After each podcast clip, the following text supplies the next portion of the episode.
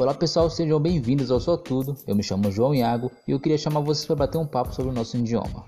A gente vai falar um pouco sobre a língua portuguesa e dentro da língua portuguesa a gente vai falar sobre as funções da linguagem. E antes de qualquer coisa, é importante a gente entender que a função da linguagem, na verdade, é a forma que o falante vai usar para se comunicar. Elas são classificadas em seis tipos: funções referenciais, funções emotivas, funções poéticas, funções fáticas, funções conotativas e funções metalinguísticas.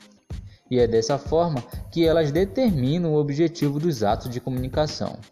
Embora a gente encontre em um texto uma função predominante, é muito comum a gente pegar outras funções no mesmo texto.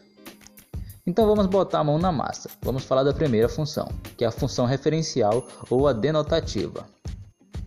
Também chamada de função informativa, a função referencial tem um objetivo principal de informar, referenciar algo. É voltado para o contexto da comunicação, esse tipo de texto é escrito na terceira pessoa do singular ou plural, enfatizando seu caráter impessoal. E a gente pode citar um exemplo dessa função da linguagem, que é por meio de materiais didáticos ou textos jornalísticos e científicos. Todos esses exemplos citados, elas dão um exemplo da linguagem denotativa. Elas informam a respeito de alguma coisa, sem envolver aspectos subjetivos ou emotivos da linguagem. Se eu pegar e falar para vocês, na terça-feira, dia 22 de setembro de 2015, o real teve a maior desvalorização da sua história. E se a gente for analisar esse tipo de informação que lhe passei, ela tem só o principal foco que é informar sobre o dólar. Então a gente pode dizer que ela é referencial ou denotativa. Perdoe a arara cantando ali atrás. E aí a gente entra na segunda função, que é emotiva ou expressiva.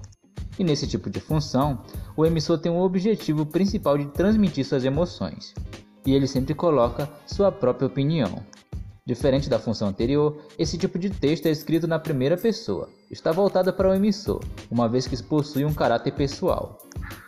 É, eu posso dar um exemplo para ficar mais fácil o entendimento. Por exemplo, um texto poético, as cartas, os diários, e a gente pode perceber que todos eles são marcados pelo uso de sinais de pontuação. Por exemplo, reticência, ponto de exclamação, enfim, vários outros. Se eu pegar e ler um texto para vocês como: Meus amores, tenho tantas saudades de vocês, mas não se preocupe, em breve a mamãe estará de volta. Vocês vão perceber que é uma carta escrita para alguém, então, ela está mostrando o sentimento de saudade de uma mãe.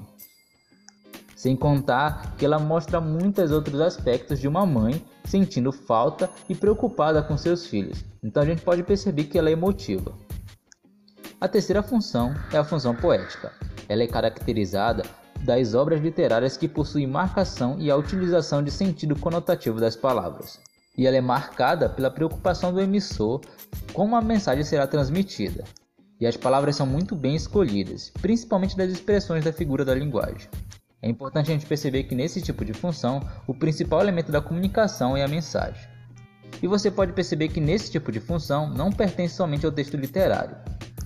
Por isso é comum a gente encontrar esse tipo de função poética na publicidade ou nas expressões cotidianas em que há uma frequente uso da metáfora e a gente pode citar como exemplo os provérbios ou até mesmo as músicas. Eu vou ler um pequeno texto para vocês entenderem como isso funciona na prática. Apesar de não ter frequentado a escola, dizia que o avô era um poço de sabedoria, falava de tudo e sobre tudo, e tinha sempre um provérbio debaixo da manga. Agora bora falar um pouco da função fática. A função fática tem como objetivo estabelecer ou interromper a comunicação é, de modo que o mais importante é a relação entre o emissor e o receptor da mensagem. Aqui nessa função, o principal foco reside no canal de comunicação. É, esse tipo de função é muito utilizada nos diálogos, por exemplo, nas expressões de cumprimento, saudação, discursos ao telefone. Eu vou dar um exemplo para vocês entenderem melhor. Uma conversa por telefone, por exemplo. Aí você liga para um, um consultório e aí a pessoa responde: Consultório do Dr. João, bom dia. E aí, se você respondesse, bom dia, precisava marcar uma consulta para o próximo mês, se possível. E aí você percebe que o principal foco é o meio de comunicação que está sendo utilizado, no caso o telefone. Agora bora falar um pouco da função conotativa ou apelativa.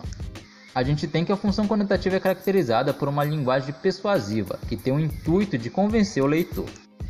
Por isso, o grande foco é o receptor da mensagem. E se a gente for perceber, essa função é muito utilizada nas propagandas, nas publicidades e nos discursos políticos. E o principal meio é tentar influenciar o receptor por meio de uma mensagem transmitida. Esse tipo de texto costuma aparecer na segunda ou na terceira pessoa e costuma usar verbos no imperativo e uso de vocativos. Um exemplo é quando a gente vê uma mensagem escrito vote em mim. Ou quando a gente passa na frente de uma loja e está escrito entre, não vai se arrepender. Ou quando a gente recebe aquelas mensagens escritas é só até amanhã, não perca. E por último e não menos importante é a função metalinguística. Eu acho a mais simples, porque a principal característica dela é relatar ela mesma. É quando o emissor explica um código utilizando o próprio código. E um exemplo muito claro disso é o nosso dicionário. Eu vou dar um exemplo em texto para vocês. Por exemplo, se tiver escrito: escrever é uma forma de expressão gráfica. Isso define o que é escrita, bem como explica a função metalinguística. Então a gente já conhece o que é a função da linguagem. Se isso cair na nossa prova de linguagem, por exemplo, a gente já vai saber como se comportar sobre esse assunto. Eu espero ter contribuído com o universo acadêmico de vocês e que principalmente vocês tenham gostado desse podcast.